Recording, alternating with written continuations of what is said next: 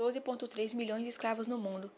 Também não se pense que o trabalho escravo ou semi-escravo continua a existir exclusivamente no Brasil. A prática se mantém em diversos países da África e da Ásia, especialmente na China.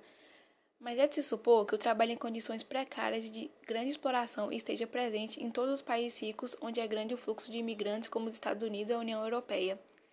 Um estudo publicado pela Organização Internacional do Trabalho da Organização das Nações Unidas em maio de 2005 indica que existem cerca de 12,3 milhões de escravos no mundo todo, dos quais entre 40 e 50% são crianças.